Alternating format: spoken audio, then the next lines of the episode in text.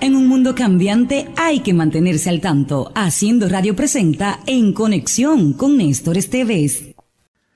Con altísima frecuencia habremos escuchado la expresión de mejor que Lola.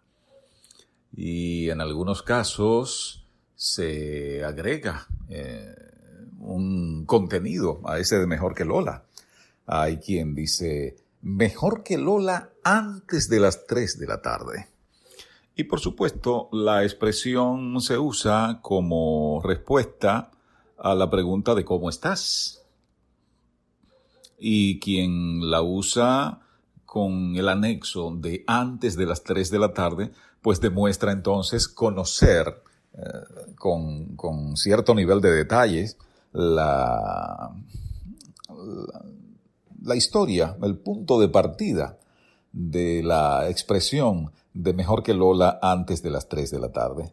Y cuando se le requiere la explicación suele decir, ah, bueno, es que Lola se la pasó celebrando, Lola estaba súper contenta, Lola se sentía muy bien y, y estaba muy, eh, muy eufórica, podría ser el término, hasta que le pasó lo que le pasó a las 3 de la tarde, que tristemente terminó su vida porque la atropelló un camión.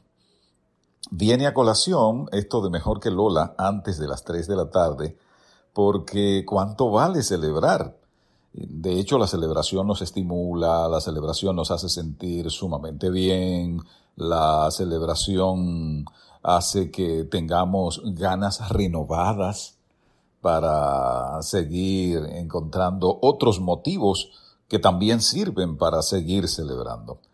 Por supuesto, a la celebración debe acompañársele de cierta cordura para que no nos ocurra como Lola y todavía más en la medida que junto a la celebración también entendemos precisamente por esa cordura que necesitaremos de mantener el equilibrio para poder seguir avanzando y encontrando otros motivos que también nos ayuden a celebrar. Bueno, pues un poco esto como que retrata el tema que me ha servido de reflexión en estos días y sobre el cual he escrito.